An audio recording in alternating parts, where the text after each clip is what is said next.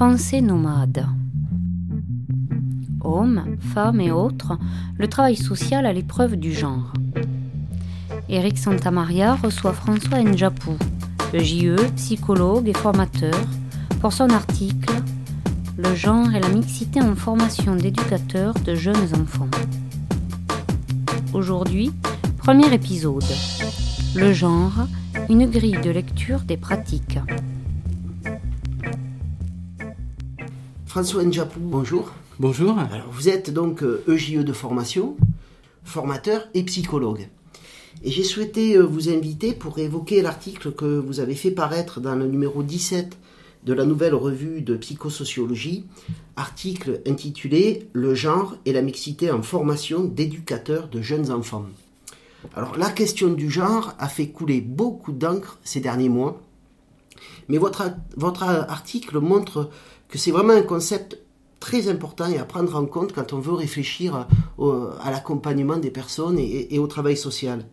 Mais pour commencer, est-ce que vous pouvez un petit peu nous définir ce concept du genre? Euh, Alors, peut-être il me semble important de, resituer de, quelle place euh, je parle, hein, de resituer un peu comment l'intérêt pour cette question du genre s'est inscrit dans, ma trajectoire euh, professionnelle, dans mon histoire de vie, j'ai envie de dire. Euh, j'ai effectué ma formation d'éducateur de jeunes enfants il y a 20 ans euh, à l'école Enfance Nouvelle de, Toulouse. Et euh, j'ai eu la chance de ne pas être le seul homme dans la promotion. nous étions effectivement cinq étudiants hommes, ce qui nous a permis de, comment dire, de d'appréhender la formation différemment et surtout de, travailler la dimension de groupe autour de qu'est-ce que c'est qu'un groupe minoritaire dans une promotion euh, d'étudiantes. Euh, il y en avait 55. Euh, donc on a beaucoup interrogé la présence marginale d'hommes dans, dans la, formation et dans la profession. on a été marqué par les enseignements matrifocalisés, on a été marqué par les regards un peu interrogateurs, interrogatifs des, des professionnels sur le terrain, des parents. Euh, on a été aussi euh, marqué par les interdictions euh, de chanter dans les enseignements de musique, par exemple. et donc tout ça, ça, ça, a un coût subjectif hein, pour, pour chacun d'entre nous.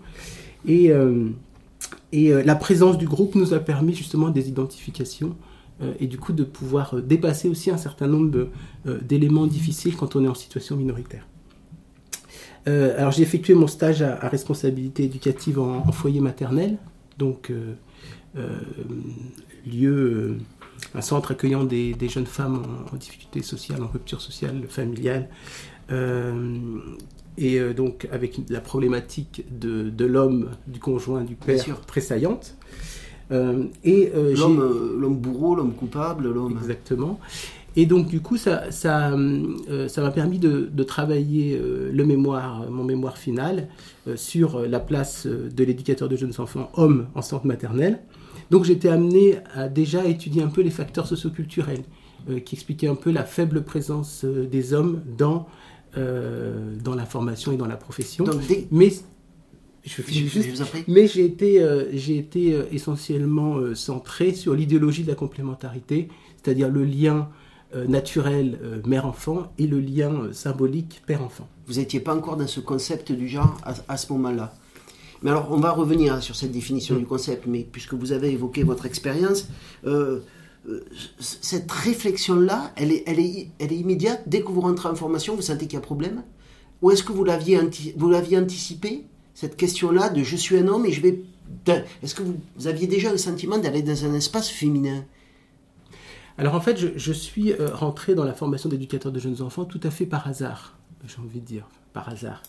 C'est jamais tout à fait un hasard. Hein. C'est ce qu'on dit. Hein. mais euh, si vous voulez, euh, je me destinais à des formations en carrière sociale et j'étais plutôt centré sur une formation d'éducateur spécialisé. Voilà. Et puis, euh, j'ai passé un certain nombre de concours et j'ai été pris euh, au concours d'éducateur de jeunes enfants. Et donc, du coup, c'est comme ça que je suis rentré dans cette formation. Mais je n'avais pas de représentation euh, en amont de ce que pouvait être cette, formation. pour, vous resituer un petit peu l'historique, on était juste sur le changement au niveau de la formation qui, qui, est passé de 2 ans à 27 mois, de 24 mois à 27 mois. Donc c'était en 1993. Donc il y avait là, une, à travers cette réforme, aussi une volonté d'aller plus sur la dimension du travail social. parce qu'il faut savoir qu'historiquement, c'était les jardinières d'enfants en 1973, la formation d'éducateurs de jeunes enfants, et puis en 1993, la dimension sociale, hein, c'est là où on a introduit euh, l'UF6 euh, et l'UF4 notamment, euh, donc centré d'un côté sur vie, économie, société, j'ai plus en tête les sociologie, économie autour de l'UF6, et puis l'UF4 autour de la vie collective. donc quand je suis arrivé dans cette formation, euh, j'avais cette représentation du travail social, euh, mais euh, le travail, l'activité du CARE spécifique, le cœur de métier de l'EJE, j'en avais pas de représentation. Le soin, la question, la question du soin, j'en avais pas de représentation. Et le fait d'arriver dans une, dans une formation où il y avait quatre hommes, ça m'a permis de, d'interroger, j'ai envie de dire, autrement la formation et puis du coup la construction de mon identité professionnelle vous êtes senti, euh, je vais dire, agressé en tant qu'homme à ce moment-là? Vous parliez d'enseignement matrice socialisé. Matrice focalisée. Focalisé. Qu'est-ce que vous voulez dire? Et bah. comment est-ce que, est que justement c'était quelque chose de violent pour vous? Euh, avec, le, avec, le, terme violent, j'ai toujours un peu de, de ah, difficulté. employer, celui qui est plus mais, adéquat. Euh, mais si vous voulez, le, le ce qui m'a semblé, moi, enfin, ce qui était compliqué, c'était d'être renvoyé euh, constamment à des assignations euh, sexuées et à des assignations euh, masculines. et donc, du coup, ça, c'était compliqué, effectivement. Quand on, on, nous... Je, donnais l'exemple tout à l'heure du, du, cours de musique où on nous avait interdit de, de chanter. Euh, ça, ça, pouvait représenter quelque chose de violent. Les, hommes ne pouvaient pas chanter? Les hommes ne pouvaient pas chanter. Pour, ce qu'on nous avait dit à l'époque, effectivement, ça, ça fait sourire maintenant aujourd'hui. Hein. Mais ce qu'on nous disait à l'époque, c'était que euh, euh, les enfants ne pouvaient entendre que des, que des consonances aiguës et que du coup, les voix graves allaient un petit peu effrayer les enfants. Alors c'était dans les années 1993, on n'entendrait plus ça aujourd'hui. Néanmoins, euh, à l'époque, euh, ça, euh, ça, nous, faisait, enfin ça nous mettait un peu en colère, et puis ça nous, ça nous mettait dans des stratégies un peu défensives, un peu, au contraire justement de, un peu de virilité en disant non non mais on est là, on est là, on existe et on veut faire cette formation. Et les, filles qui vous accompagnaient euh, pendant cette formation, comment elles, interprétaient vos, réactions et, votre la combat pour dire mais on est là? Parce que là, on, est dans un renversé. Euh, euh, vous étiez, vous, l'homme qui, théoriquement, dans l'espace social est dominateur. Là, vous vous retrouviez en, situation de dominer. Et, comment se comportaient ces nouvelles dominatrices qui étaient donc les femmes dans cet espace-là? Oh, mais c'était après, c'était, je crois que entre nous, entre étudiants, on, pouvait en rire. Enfin, c'était aussi des, des, moments euh, un peu d'humour où du coup il y avait reconfiguration un peu des rapports sociaux. sociaux. Je pense que là l'enjeu il était euh, davantage par rapport aux formateurs, c'est-à-dire par rapport aux, enseignements, plutôt que par rapport au groupe d'étudiants. On était des pairs avec les étudiantes. Hein. On n'était on pas dans des rapports de domination. je veux dire qui s'exerçait euh, tel quel. Donc c'était euh, c'était non, c'était plutôt sur le, sur le style un peu humoristique qu'on en, en, échangeait. Alors donc, vous, vous, nous avez expliqué que déjà à cette époque-là, vous étiez en train de réfléchir sur cette question de la mixité, mais pas encore du genre. À quel moment arrive ce concept-là euh, dans, votre parcours? Et puis, pensez aussi à, nous définir pour nos auditeurs qui, même si c'est un terme qu'on entend énormément dans mm. la presse, mais peut-être qu'on maîtrise pas toujours mm. correctement. Alors, avant d'arriver justement à, la, question de la définition, parce que je pense que c'est important de, réinscrire aussi son, ce parcours-là dans, dans euh, la construction d'une préoccupation, euh, j'ai envie de dire pratique et puis aussi euh, intellectuelle, enfin, d'études, de, recherche. il faut savoir que j'ai, donc après la formation d'éducateur de jeunes enfants, construit ma pratique d'éducateur de jeunes enfants dans un multi-accueil associatif avec un projet alternatif, projet alternatif et autogestionnaire. Euh, c'est-à-dire qu'il y avait une polyvalence des tâches, qu'il y avait une mixité du, personnel, donc avec là, du coup, une parité entre les hommes et les femmes en termes de personnel, ce qui est euh, excessivement rare. Enfin, oui. j'en ai- j'ai pas d'autres des, exemples. des tâches du CARE, vous nous dites. Polyvalence des tâches autour de la question du CARE, euh, une égalité dans les salaires, euh, et donc du coup, cette expérience-là a été, a été très riche puisque elle, elle a permis effectivement de, de vivre que toutes les activités du CARE euh, pouvaient être réalisées euh, par les femmes comme par les hommes, et que du coup les enfants pouvaient intégrer que les pratiques éducatives euh, étaient du coup étaient du coup n'étaient pas du coup des, des- tâches sexuées. Et donc du coup ça permettait aux enfants d'aller demander un, câlin à, à un, professionnel masculin et puis aller jouer au ballon avec une, une professionnelle une professionnelle femme. Du coup ça ça a été vraiment une, une expérience riche justement sur euh, bah, la réalité d'un travail euh, de parité d'un travail de mixité en, crèche euh, et moi, ce que je, retiens aujourd'hui, c'est que, en tout cas là, c'est aussi une hypothèse de recherche qui, va encore m'accompagner, puisque je poursuis aussi une recherche là-dessus, sur la question du care. Pour, les, enfants, ça, produit un système d'autorégulation. J'ai été frappé par, par l'ambiance dans la crèche, par le climat socio-affectif, euh, où il y avait peu d'agressivité, c'est-à-dire que on était surtout sur des, euh, interactions affiliatives, à la fois entre les filles et les garçons. et je trouve que ça, c'est alors c'est une hypothèse de recherche hein, qui mériterait d'être approfondie, euh, mais qui du coup permet de penser que la question de la mixité est un enjeu aujourd'hui majeur dans, euh, dans la petite enfance, dans le champ de La la petite mixité enfance des équipes. la mixité des équipes. Euh, alors, je veux pas dire, euh, parce qu'après, ça, ça peut paraître un peu très, très idéalisé comme ça, mais euh, je ne suis, pas en train de dire que euh, euh, l'équipe mixte, c'est euh, l'idéal, parce que euh, dans toutes les institutions, et vous le savez, euh, il y a des enjeux de pouvoir, et que les enjeux de pouvoir, et que les rapports de pouvoir, ça traverse euh, l'ensemble des institutions. Donc, il y avait des, rapports de, pouvoir, euh, il y avait des formes d'autorité qui étaient plus, tr- plus traditionnelles d'ailleurs, là, euh, plus liées à l'ancienneté, enfin, dans, les, équipes.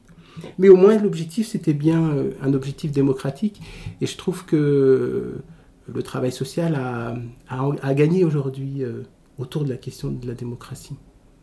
On va revenir là-dessus. Mais... mais alors, cette fameuse définition du, du genre, comment est-ce qu'on on peut définir ce concept-là? Alors, euh, en, préparant un petit peu, enfin, en- avant de venir, en préparant un petit peu notre rencontre, euh, je suis allé euh, prendre deux, éléments. D'abord, je ferai une référence à, Françoise Collin. Françoise Collin qui est, qui est féministe et qui a essayé de, bien distinguer les différentes approches du genre. Et donc, elle a défini trois types d'approches. Euh, une première approche qui est, qui est ce qu'on appelle l'approche du 1, c'est-à-dire euh, l'approche des universalistes, des, des constructivistes, c'est-à-dire l'idée principale là, c'est que le féminin et le masculin sont des construits sociaux et que l'objectif c'est de détruire les catégories. Euh, bon, c'est Simone de Beauvoir, on ne naît pas euh, femme, on le devient. Daniel Welzerland, on ne naît pas homme, on le devient. Euh, J'aurais envie de dire, on ne naît pas professionnel, on le devient. Enfin, aujourd'hui. Euh, donc là, il existe aussi des sensibilités différentes dans cette approche du 1, euh, les les le féminisme d'État, euh, le, le courant matérialiste, féminisme matérialiste. Donc ça, c'est l'approche du 1 qui, aujourd'hui, je pense, a, euh, a une position un peu dominante, euh, j'ai envie de dire, sur, euh, au niveau médiatique. Ensuite, il y a la position du 2, c'est-à-dire la position des différentialistes, des essentialistes, euh, qui là, euh, l'idée principale, c'est l'existence de deux univers euh, séparés et distincts, le masculin et le féminin. Il y a des différences entre l'homme et la Il y a femme. des différences entre l'homme et la femme. Euh, et du coup, là, l'objectif, c'est que le féminin, il devienne égalitaire sur le, sur le masculin par un certain nombre de, de- de processus, de procédés. Là, les, les- les auteurs principaux, c'est Julia Kristeva, Lucie Régaré, Hélène Six- Sixous. Donc c'est beaucoup de, psychos, de psychologues, de psychanalystes, alors que l'approche du 1, c'est plus des sociologues, des historiens de manière un peu, un peu générale. Et puis le, troisième, la troisième approche, c'est euh, ce qu'on appelle l'approche du multiple. C'est tout le, courant euh, queer, euh, les postmodernes, euh, où là, bon, il y a une existence de, masculin et de féminin, mais avec une porosité possible entre le, masculin et le, et le féminin. C'est-à-dire que là, on n'est pas, je reprends la, citation de, de Jotobin qui disait Le genre n'est pas quelque chose que vous êtes, c'est quelque chose que vous jouez. je trouve que ça, c'est une image qui est parlante autour de cette question du, queer. où là, effectivement, l'objectif, c'est de pouvoir circuler du féminin au masculin avec l'idée de transgresser aussi les assignations, les assignations sexuées. Et peut-être que ce, courant euh, est aussi centré sur la performativité du discours. Et euh, enfin, moi, je, dis souvent aussi aux étudiants, euh, vous savez, le, queer, c'est un peu de la com. Mais c'est effectivement un peu ça, c'est de la communication, un peu le queer. Donc voilà un peu les, trois approches un peu du, genre, c'est-à-dire trois directions un petit peu, un petit peu différentes. Euh, donc aujourd'hui, je dirais que c'est euh, l'approche un peu euh, égalitariste qui, qui, est un petit peu majoritaire. je reprendrai beaucoup le je lisais dernièrement le... puisque c'est bientôt les assises du travail social, là. Et... et pardon. Euh, bon, plusieurs, plusieurs sociologues ont été interrogés euh, sur, euh, pour le, sur le rapport de la Direction générale de la cohésion sociale, notamment Laure Bérény, qui avait, sociologue, qui a écrit un, qui a coécrit un collectif que je, que je conseille en particulier, c'est Introduction aux Gender Studies, mmh. qui permet un peu de, de situer l'ensemble des éléments conceptuels autour de, de, la question du genre. Euh, donc, euh, je, cite sa, définition parce que c'est toujours intéressant d'avoir des définitions. Euh, elle définit le genre comme un système qui produit une bipartition hiérarchisée entre hommes et femmes et entre les valeurs et les représentations qui leur sont associées. Alors c'est une définition, alors elle, poursuit un petit peu sa définition, elle s'inscrit dans une posture constructiviste, on évoquait tout à l'heure la position du 1, donc c'est la posture constructiviste, du coup qui rompt avec euh, la position essentialiste, la position du 2. Euh, une perspective relationnelle, alors ça c'est intéressant, c'est-à-dire qu'on étudie, euh, étudie le genre à travers le rapport entre les hommes et les femmes, mais pas simplement les femmes d'un côté ou les hommes de l'autre. Donc elle insiste, c'est un peu le, troisième niveau de sa définition sur, sur le rapport hiérarchique. c'est toujours un rapport hiérarchique, le rapport de genre. Et puis euh, le dernier élément sur lequel elle insiste, euh, c'est l'imbrication des rapports euh, de pouvoir, c'est-à-dire que ce n'est pas simplement un rapport de genre, mais c'est aussi la question de la race, la question de la classe. enfin, c'est des, concepts d'intersectionnalité, je ne sais pas si on aura l'occasion d'en parler, qui font partie un petit peu de... Voilà, donc, voilà un peu comment Laure Bérény situe cette approche du genre. Euh, c'est vrai que moi, j'ai dans le dans l'article euh, pour lequel vous m'avez un peu invité, euh, moi, j'ai utilisé donc à la fin de l'article une approche plus psychologique, psychosociologique ou psychodynamique du travail. René Caes, donc, qui est psychanalyste, qui est professeur sur Lyon, parlait du genre comme d'un système de représentation euh, qui euh, devait être appréhendé comme une catégorie de l'intermédiaire. Et je trouve que c'est intéressant euh, d'appréhender le concept du genre comme un outil heuristique de catégorie d'intermédiaire, puisque ça permet à la fois... C'est-à-dire comme un outil pour comprendre les comportements Exactement, comme un outil pour comprendre les enjeux des, rapports de sexe et, j'ai envie de dire, pour dépasser aussi les enjeux des rapports de pouvoir, puisqu'il parle de processus de liaison, c'est-à-dire comment j'allie le féminin et le, masculin, de réduction, des réductions des antagonismes entre le masculin et le féminin, et des processus de médiation qui permettent d'articuler les éléments féminins et les éléments masculins.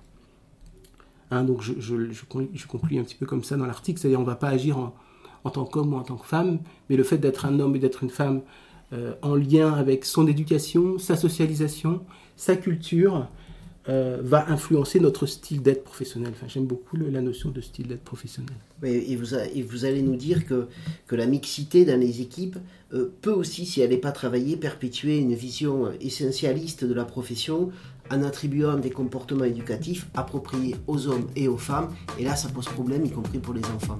Mais je vous propose de, discuter de tout cela dans notre, lors de notre deuxième rencontre. Merci beaucoup. Je vous remercie. C'était Pensez nomade Sur le trottoir d'à côté. Sur le trottoir d'à côté.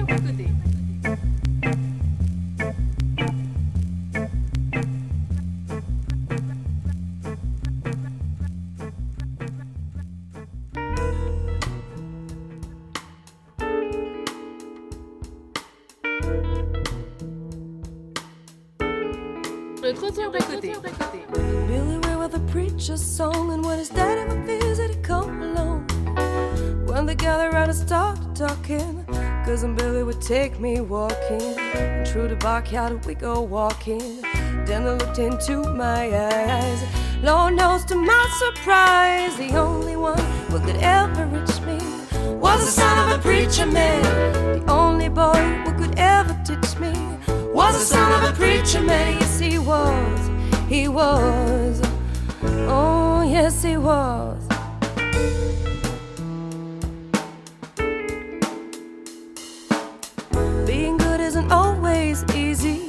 No matter how hard I try. When I started sweet talking to me, he'd come and tell me everything is alright. He'd kiss and tell me everything is alright.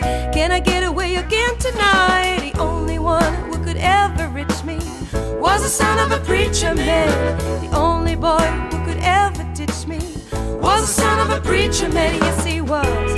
He was. Oh, yes, he was.